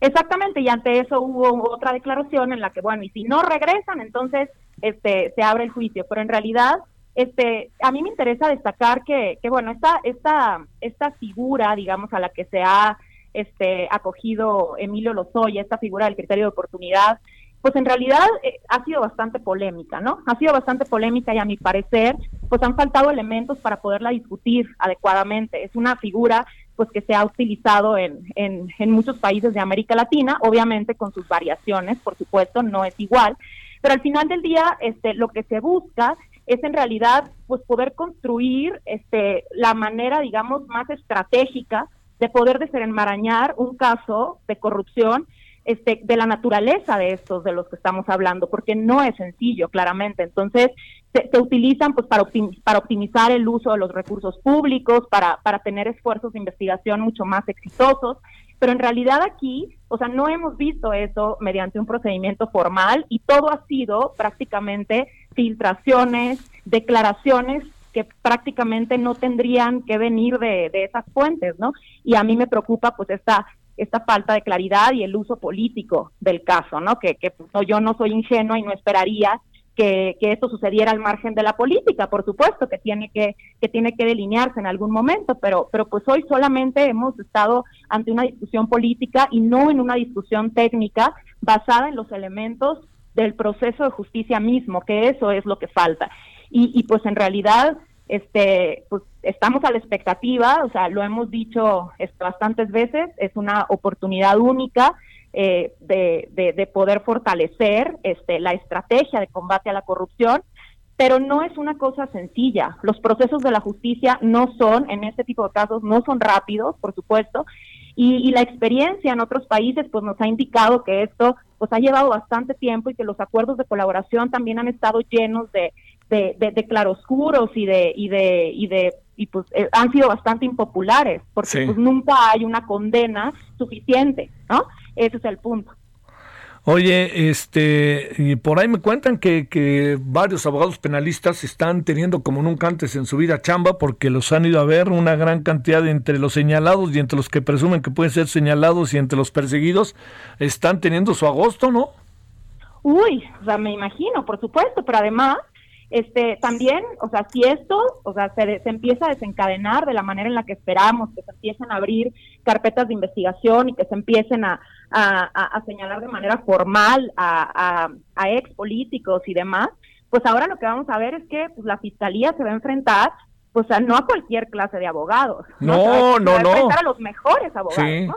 A los mejores abogados y por eso es que es que en realidad, o sea, es, es, interesantísimo cómo cuando se desatan este tipo de procesos, pues uno podría esperar que de manera inmediata la persona implicada inmediatamente pague y esté en la cárcel, ¿no? Pero lo que no estamos viendo es que en realidad castigar la corrupción y desenmarañar casos de esta naturaleza es una cosa complicada donde las, las fiscalías tienen que aprender también en el camino, o sea, porque claramente esto es una situación inédita en el sistema de justicia. Tenemos una fiscalía que hoy es independiente, pero tampoco es que tengamos mucha experiencia en este tipo de casos. y estos abogados pues van a venir con toda la artillería y van a ser los mejores abogados, por supuesto.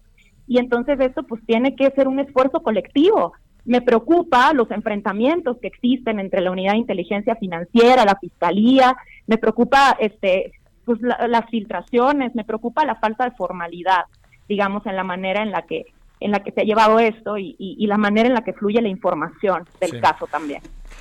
Uy, uy, uy, Georgina, este, y no no se ve futuro, ¿eh? No se ve, digamos, eh, tendría que pasar algo ahí que presumes fuerte, tendría que suceder, qué tendría que suceder?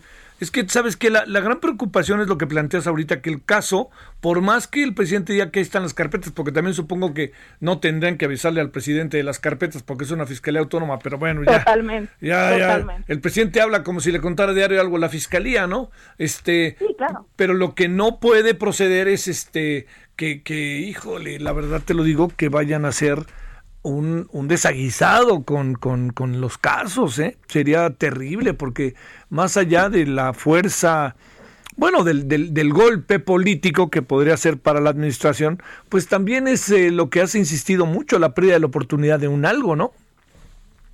Sí, totalmente. Él es la pérdida de, de una oportunidad para, pues, para realmente demostrar a la ciudadanía que la, que la corrupción en efecto se puede castigar entonces, creo que creo que no eso eso pues no me parece en lo absoluto menor, ¿no? Y entonces, pues hoy pues, estamos ante una oportunidad este, lamentablemente, todo esto que tú mencionas, estas declaraciones que, que ocurren así en el marco de la informalidad, en, en, un contexto donde el presidente no tendría por qué estar declarando ese tipo de cosas. Entonces, este, aparte de que estamos también ante, ante un proceso que técnicamente es muy delicado y es muy este, complicado. O sea, el problema no es la figura jurídica, sino el uso que se pretende hacer de ellas, ¿no? Porque puedes, pueden ser figuras que perfectamente pueden servir al propósito de la justicia, este, que están diseñadas también, o sea, en, en, en la medida que puedan abatir la impunidad, pero pues lo peor del caso es que no conocemos cuáles son los términos, o sea, los términos en los que se, en los que se han generado esos acuerdos de los que el presidente habla, y, y pues no tenemos acceso a la información. Ay, Georgina, este, eh, digamos, es que es un caso además eh, que, que, resulta importante para la opinión pública, ¿no? Primero, así de entrada. Totalmente. Pero también el propio gobierno le ha generado una enorme expectativa, que esa es la otra parte de la historia, ¿no? Claro, una enorme expectativa y pues claro, con, con, fines pues políticos, ¿no? Y en realidad, o sea, pues en realidad eso, eso no es prácticamente lo que me asusta, ¿no? Me asusta o sea, yo pues esperaría que, que bueno, que, que si hay la oportunidad de tener una ganancia política, pues claro que cualquiera la va a buscar y la va a tener, ¿no? El problema es que, pues en realidad, este, hay como un constante interés de mantener este tema vivo, ¿no? Con declaraciones así al vuelo, este, pero veo poca acción donde tendría que haberla. Ese es el problema. Y entonces, este, es un asunto de interés, es un asunto que podría llegar a sacudir también al sistema político mexicano, este, pero pues yo, este, ahorita, por la manera en la que han ido avanzando las investigaciones y la manera en la que, en la que ha ido avanzando el caso en general, pues yo he perdido poco a poco, este, las expectativas, lamentablemente. Oye, este, eh, decía yo a, decía yo y en hace un momentito que tenemos es Genaro García Luna que, además ya lo hicimos narcoestado, cuando estamos en un proceso de, juicio, no sabemos exactamente si va a ser culpable o no.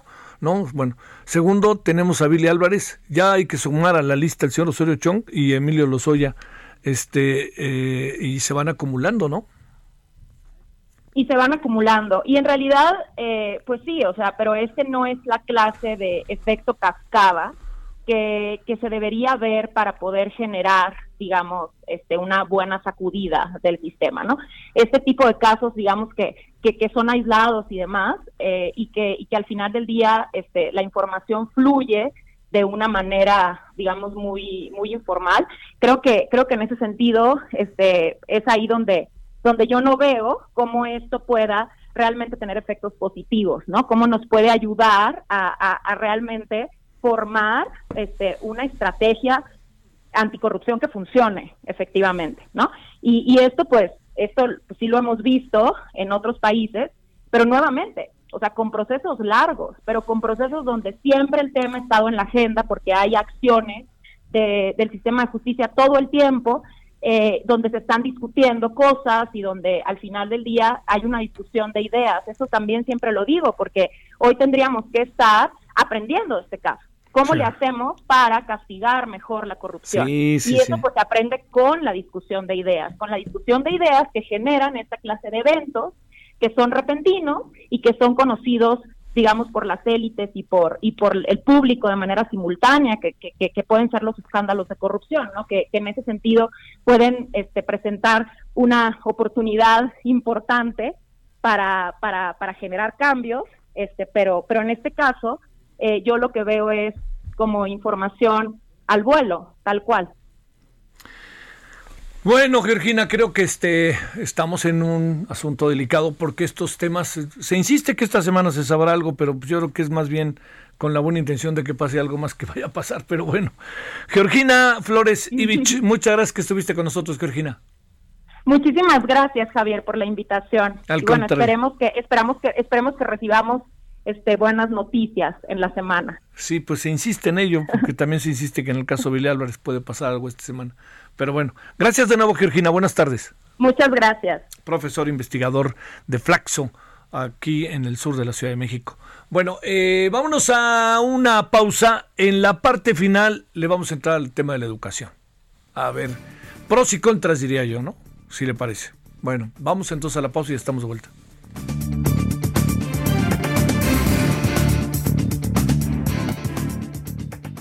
El referente informativo regresa luego de una pausa.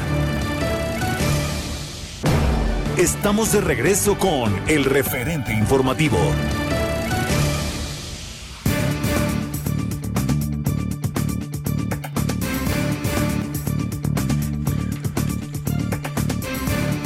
Bueno, vámonos ahora que son las 17.30 en la hora del centro. Vamos al tema educativo muchas maneras de verlo. Le quiero recordar nada más que esta noche a las 21 horas en la hora del centro vamos a conversar con Bosco de la Vega, presidente del Consejo Nacional Agropecuario, CNA, y con Omar Arellano Aguilar, biólogo y doctor en ciencias por el Instituto de Ecología de la UNAM. El tema, el tema esta noche es el herbicida que ha generado tanta controversia, incluso diferencias al interior del equipo del presidente, el llamado glifosato. Entonces hablaremos de ello, a ver qué nos dicen ellos, ¿no? A ver por dónde ven el asunto los invitados. Yo le quiero decir que hay una controversia grande. Hay gente que dice que eh, muchas personas, algunos acusan que hay muchos, este, como le diría yo, este, hay muchos intereses, ¿no? Hay muchos intereses en torno al tema, es lo que se dice. Porque algunos son, pues, auténticamente, este, simpatizantes definitivamente de las causas del medio ambiente, en donde no necesariamente hay esos procesos en donde uno puede decir hay información concreta y precisa. Pero hay otros científicos que sí plantean que el, gliso, el glifosato es un asunto este, para no usar porque sí perjudica al medio ambiente. Y hay quien dice, lo venimos usando desde hace años y nadie nos habían dicho, no nos habían dicho nada. Incluso el tema que tiene que ver con la propia, este, con países como Vietnam que lo, que no lo usan o Argentina que lo usa, ¿no? Entonces, bueno, hablaremos de ello en la noche. Ojalá nos acompañe 21 horas en hora del centro, además de informarle. Bueno, vámonos a las 17 con 32 en la parte final de la emisión de este día que es lunes. Solórzano, el referente informativo.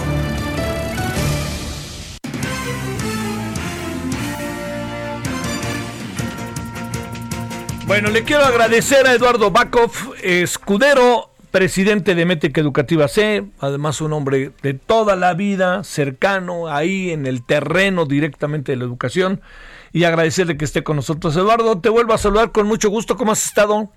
Javier, eh, muy buenas, eh, muy buenas tardes a ti y a todo tu auditorio. Pues mira, en Ensenada, ah, mira. que es una maravilla de clima ahorita, pero pues encerrados.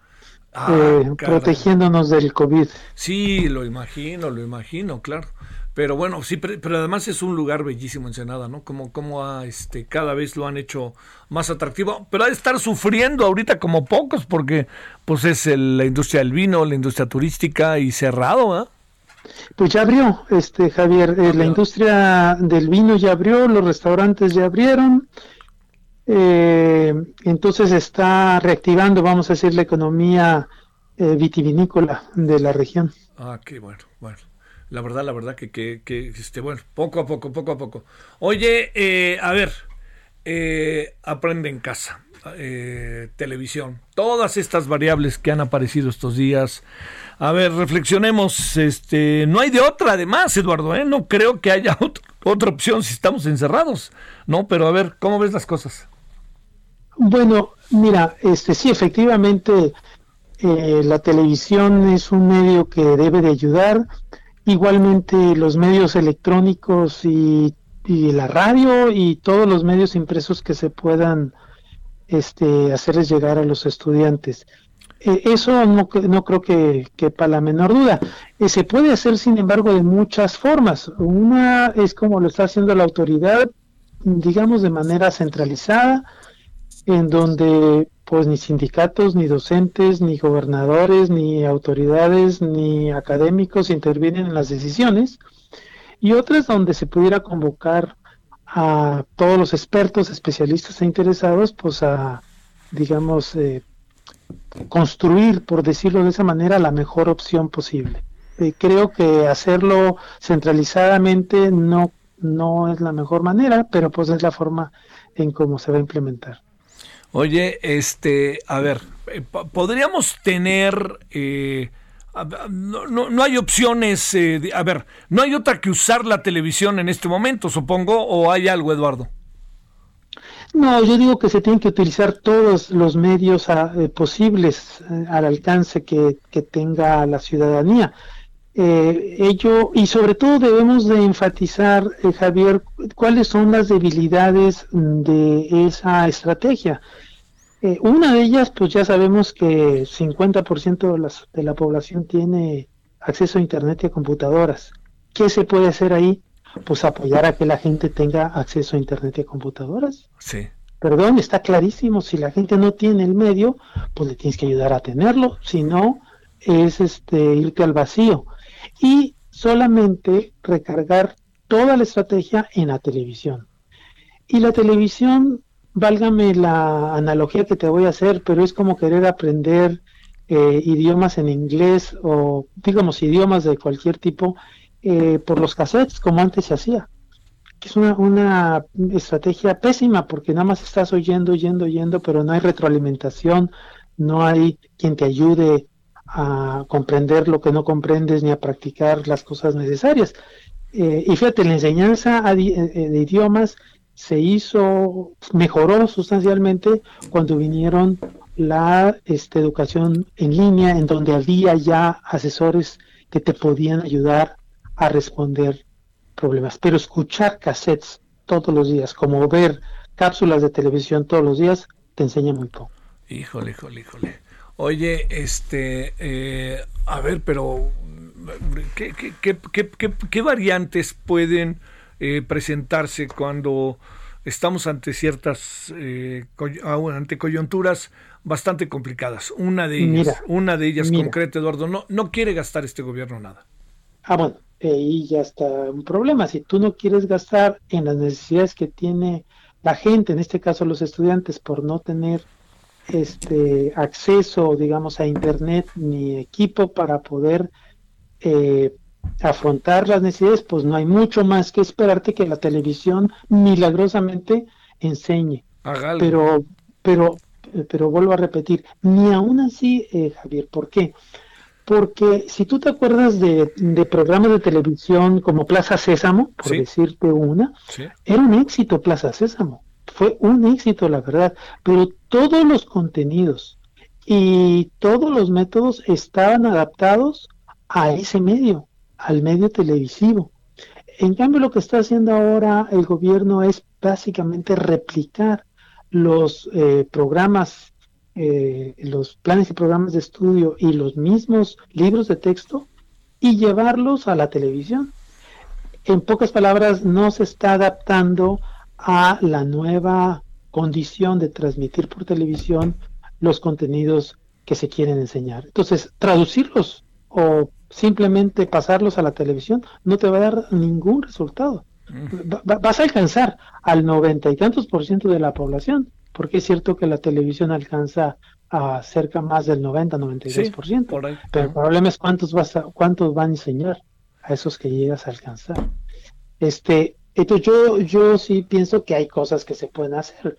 Este, una de ellas, como te decía, es adaptar los este, contenidos curriculares a la nueva este, modalidad, que en este caso es la televisiva, junto con la digital. La televisiva mm, yo creo que tiene pocas posibilidades de éxito, pero si la combinas con la digital, en donde la digital tiene la posibilidad de acceder mucha gente, mejoras sustancialmente. Quiero decirte, la televisiva ni la radio por sí misma es muy eficiente porque tú eres como estudiante un receptor, pero nadie te retroalimenta, nadie te dice si estás aprendiendo o no. Mira, te cuento una anécdota muy, muy rápida de eh, Aprende Uno, de la primera versión. Un amigo mío me decía que le estaba enseñando a su hija de, de cuarto año de primaria ciertas operaciones de matemáticas. Y la niña no aprendía. Todo lo, lo, que le dejaba la maestra, ¿no? Este, y él este, se comenzó a enfadar y a frustrar, porque la niña, su hija, no aprendía las cosas básicas. Y entonces se decidió ver qué es lo que sabía la niña y qué es lo que no sabía, y se dio cuenta que la niña tenía el segundo nivel o el segundo grado de primaria y no el cuarto en donde ya estaba inscrito. Entonces, pues la niña no, no atendía, no podía y no, no hacía bien las tareas. Y él tuvo que regresarse a enseñarle a la niña lo que no le habían enseñado en segundo y en tercer año. Entonces, eso se va a replicar N veces, en N materias. Entonces, yo digo que la pura transmisión a sí misma no va a ser suficiente. Luego, lo otro que diría yo también que sí se puede hacer es, en lugar de replicar contenidos curriculares por la televisión pudieran hacer cambios sustanciales. Por ejemplo, enfatizar lecturas. Si salen los niños aprendiendo a leer y leen todos los días, este, avanzamos gigantemente. Pero si queremos que aprendan los contenidos curriculares que van a aprender de memoria los que puedan aprender, pues vamos a perder mucho tiempo de aprendizaje. ¿Cómo evaluar Uf, ese es otro tema. Eso es un tema, eh, digamos, lo que están haciendo actualmente es a través de eh, la plataforma de Google este, para la enseñanza, les dejan a los estudiantes algunas actividades, los estudiantes las la regresan y los profesores la califican. Y fíjate, lo triste es que en toda esta estrategia, los, la actividad del profesor va a ser esa, va a ser la de supervisar y la de corregir tareas. Es decir, al profesor se le está dando muy pocas eh, posibilidades de intervenir en el proceso de enseñanza-aprendizaje porque todo lo están viendo a través del lente de la televisión. ¿Y el profesor dónde está? No se dice, no sabemos. Sí. Hay una laguna gigante. Yo me puse a investigar ahora que sabía que me ibas a entrevistar, a ver todo lo que se sabía. Se sabe muy poco de la actividad del profesor. Tampoco se saben muy bien todas las actividades del, de la televisión, porque dijeron que se iba a, publicar creo que el 16 de agosto. Entonces hasta el 16 de agosto vamos a saber cómo vienen las clases que empiezan el 24, una semanita después.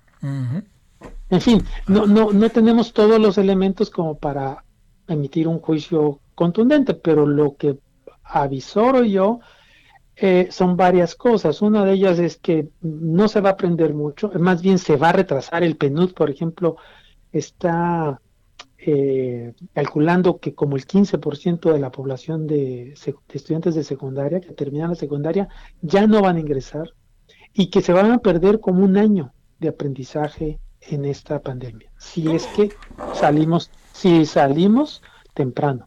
¿Cómo le está salimos ¿Cómo le están haciendo Eduardo Bakov países como el nuestro? Porque la, la, incluso se ha informado de manera medio pomposa que algunos países quieren replicar el modelo nuestro.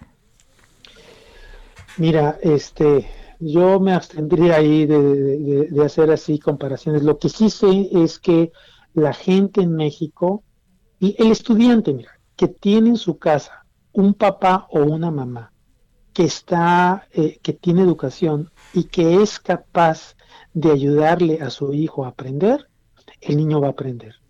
Pero en todas aquellas casas donde el papá es analfabeta, donde no llegan a, donde hay rezago educativo, vamos, donde no llega ni siquiera a la secundaria terminada, este, los papás tienen muy poca posibilidad de ayudar a sus hijos y por lo tanto los hijos tienen muy pocas posibilidades de aprender. Ahora, ¿qué se hace en, México? Pues lo que se hace en los países más desarrollados, eh, por internet, por, eh, eh, digamos, en una situación donde el profesor puede ponerse en contacto con los estudiantes, puede retroalimentar a los estudiantes, pero eso sucede en las clases altas, en las clases acomodadas, en donde tienes todas las facilidades y sobre todo que tienes eh, la posibilidad de que tus hijos, o, en este caso los papás, puedan ayudar a sus hijos. Entre más chiquito es el niño, más necesidad tiene de ser ayudado. Y entre más grande, es más compleja la ayuda que requiere de los padres de familia. ¿Por qué? Porque los contenidos, pues, no es lo mismo aprender aritmética que aprender álgebra o trigonometría, ¿no? Entonces, eh, también se ve en el número de niños. Si una familia tiene tres hijos, es muy distinto que si tienes uno, o dos o cuatro. En fin, es una combinación. No hay que ser mago, nada más es cuestión de imaginarse cuáles son las condiciones de una casa para poder adivinar qué es lo que va a suceder. Bueno, eh, a ver una última, una última cuestión, este, que no, que uno no puede ahí soslayar. También está el componente político, ¿no? El componente político que ya somos amigos de las televisoras, ¿no?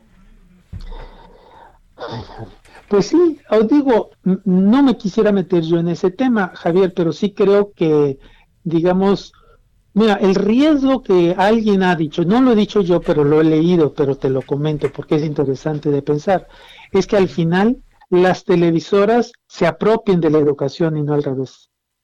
Y no que la educación se apropie de las televisoras, por, por, por, por la, la, fuerza que tiene, digamos, este, el medio que se va a utilizar, ¿no? Ahora, por otro lado, si quieres hablar de un tema político, pues parece que todos los días va, a salir el secretario a dar explicaciones, como lo hace el subsecretario de salud. Todos los días en la tarde va a estar disponible para que la gente le haga preguntas de ver cómo sigue. Eso es un manejo político con toda certeza. Yo quisiera, pues, oye, yo quisiera pensar que este secretario va a este a tener actitudes diferentes, ¿no? Que las que tiene López Gatel, ¿no? Este, supongo, ¿no? Eh, a mí también me gustaría pensar lo mismo, pero ya el puro hecho de que salga todos los días ya te pone a pensar mal. O sea, es innecesario que un secretario, como que no tuviera cosas más importantes, salga públicamente, pero políticamente puede ser muy redituable. A ver, ¿qué supones que estaremos a ver? Vamos a suponer que yo conservo mi trabajo y tú estás en Ensenada trabajando y entonces te vuelvo a hablar. Y te digo, a ver, es diciembre 18, ¿qué balance podemos hacer de todo lo que ha pasado? ¿Qué, supones que podríamos adelantar, Eduardo Bakov? Pues yo, yo creo que se va a, digamos, yo pienso que se van a mejorar las cosas a, a la versión 1 de Aprende en Casa la mm. versión 1 de Aprende en Casa eh, tuvo muchísimos problemas que han, este, digamos, ventilado, pero una descoordinación terrible. Los profesores no sabían utilizar los, este, eh, digamos, los aspectos básicos de la tecnología digital, recibir y mandar, por ejemplo, este archivos por este email, no lo sabían hacer.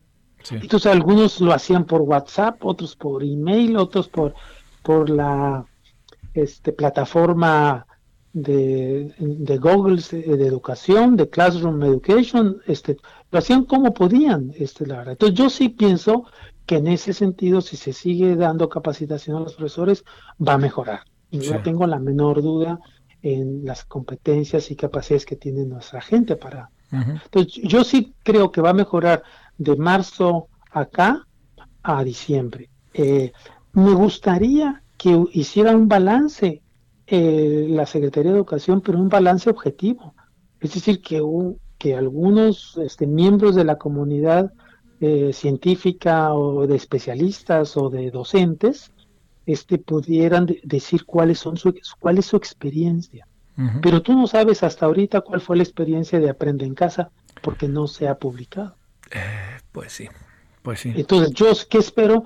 Pues espero primero, pues que no nos quedamos parados, cruzados de las manos o de los brazos, lo cual está muy bien. Segundo, que se está haciendo una, implementando una política muy centralizada, en donde, fíjate, ni siquiera los gobernadores parece que van a tener oportunidad de intervenir y tomar decisiones con respecto a las decisiones educativas. Y lo están poniendo como una comparación con lo que está pasando o ha pasado con, con este, la pandemia, donde los gobernadores han salido y se han manifestado, algunos de ellos al menos, en contra de algunas políticas. Parece que aquí no va a haber ni opción. No quieren que, que, les vuelva a repetir eso, ¿no? Entonces, no vamos a saber mucho, no vamos a saber a bien qué funcionó y qué no funcionó si no se hace pues un balance. ¿Y cómo hacer un balance que no sea anecdótico? Yo te puedo decir, mira, mis amigos, mis conocidos, una maestra, pero eso no representa al país. Entonces se tendría que hacer un balance. Ahora, ¿qué pienso yo? Pues que se va a implementar a, como se pueda, que se va a mejorar definitivamente, que no se van a lograr ni de chiste los aprendizajes esperados que se marcan en los planes y programas de estudio, porque no se logran eh, digamos, en las condiciones óptimas presenciales, pues mucho menos en estas que son, digamos, bastante eh, endebles. Pero pues que se haber, haber hecho un esfuerzo. Desgraciadamente yo creo que no es el mejor. El mejor esfuerzo hubiera sido pues habilitar a todos los estudiantes que tuvieran sus, sus tablets, sus computadoras, las más básicas, y que todo el mundo tuviera internet. Sin eso, ¿qué haces, Javier? Pues sí, Entonces pero... estás condenando al 50% a no tener este, clases o que no, no tener eh, información en línea. pues Solamente lo que se diga en la televisión. Eh, es decir, del emisor al receptor. Mira, pero no para atrás. Mira, te leo esto que es de, de último momento que te va, te puede decir algo. Alegando que el modelo nacional no encaja en todos los estados, la Alianza Federalista de Gobernadores anunció que trabajará en diseños de nuevos indicadores en materia educativa para definir la ruta para regreso a clase en 10 entidades. Estuvieron ahí en Torreón, hemos decidido construir un sistema de indicadores de salud para la acción educativa de nuestras entidades y ahora pues también el tema educativo. E, e, eso es lo mejor que pueden hacer, Javier. Fíjate, deben de, de tener un sistema de indicadores que desgraciadamente el gobierno federal destruyó al destruir el INE, el INE porque tenía un sistema de indicadores de educación que nos hubiera servido muy bien para saber si avanzamos, si nos, si nos estancamos, si quedamos, o si avanzamos en dónde y si no avanzamos también en dónde para tomar decisiones, pero a ciegas, solamente creyéndole la palabra al secretario de educación o a quien fuera, pues este pues eh, hemos retrocedido terriblemente. Entonces sí creo que los gobernadores, quienes sean, no me importa si son de la oposición o son del propio partido, eh, intervengan y no se queden con los brazos cruzados a ver qué les dice la federación, como se los dijo en el caso de la pandemia. Qué bueno que intervengan, qué bueno que hagan ese sistema de indicadores y que con ese retroalimenten a la federación para que mejore las cosas, sabiendo que el reto es gigante. O sea, en eso, mm, digamos, estamos totalmente ciertos, pero sí creo que se pueden haber hecho cosas mejores, más bien planeadas y, y que la sobre todo mi preocupación es la gente humilde. Esa es la gente que está destinada a ser los primeros, fíjate, primero los pobres en salir del sistema educativo, primero los pobres en no aprender, entonces sí es primero los pobres, pero del lado negativo, no del positivo. Eduardo Bakov, te mando un gran saludo y el agradecimiento que hayas estado con nosotros. Gracias, este Javier, igualmente, cuídate. Igualmente Órale, eso, eso siempre traigo, te lo puedo asegurar. Muchas gracias. Un abrazo. Para ti. Gracias, Eduardo Bakov, eh, especialista, presidente de Métrica Educativa, especialista en temas eh, educativos. Ingrid Montejano, en un minutito la tenemos ahí. Infórmanos qué ha pasado para que ya nos vayamos. Adelante, Ingrid. Muchas gracias, excelente tarde. Pues la jefa de gobierno, Claudia Sheinbaum, informó el día de hoy en una conferencia de prensa que dio de manera virtual que el pasado domingo estuvo con José, José Alfonso Suárez del Real, que quien dio positivo a coronavirus, por lo que ella pues se va a aislar de manera voluntaria en su casa.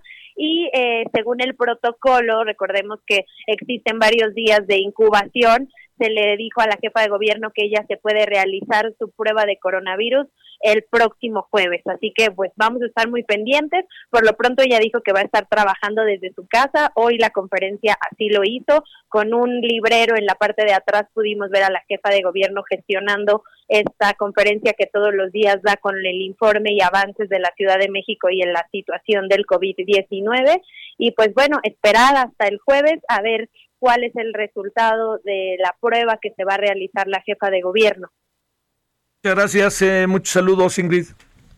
Gracias, excelente tarde. Bueno, hasta aquí llegamos. Le agradezco profundamente que nos haya acompañado. Vamos a estar a las 21 eh, horas en hora del centro, de 21 a 22.15 con el análisis político. Ahí vamos en poco tiempo a tener algunos cambios en el programa que espero que sean de su interés eh, para tener más elementos que le puedan a usted ayudar a entender noche tras noche el rompecabezas de esta vida que tenemos. Bueno, eh, nos vemos entonces al ratito. Por lo pronto siga aquí con nosotros y no lo olvide, no lo olvide, el cubrebocas nos sirve a todos, empezando por nosotros y nos hace solidarios con los otros. Bueno, pásela bien, adiós.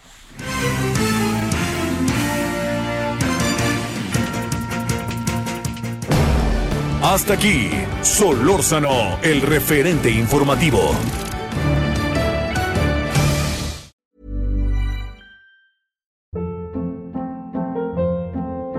Hold up. What was that? Boring. No flavor. That was as bad as those leftovers you ate all week. Kiki Palmer here, and it's time to say hello to something fresh and guilt-free. Hello Fresh. Jazz up dinner with pecan-crusted chicken or garlic butter shrimp scampi. Now that's music to my mouth. Hello Fresh. Let's get this dinner party started. Discover all the delicious possibilities at hellofresh.com.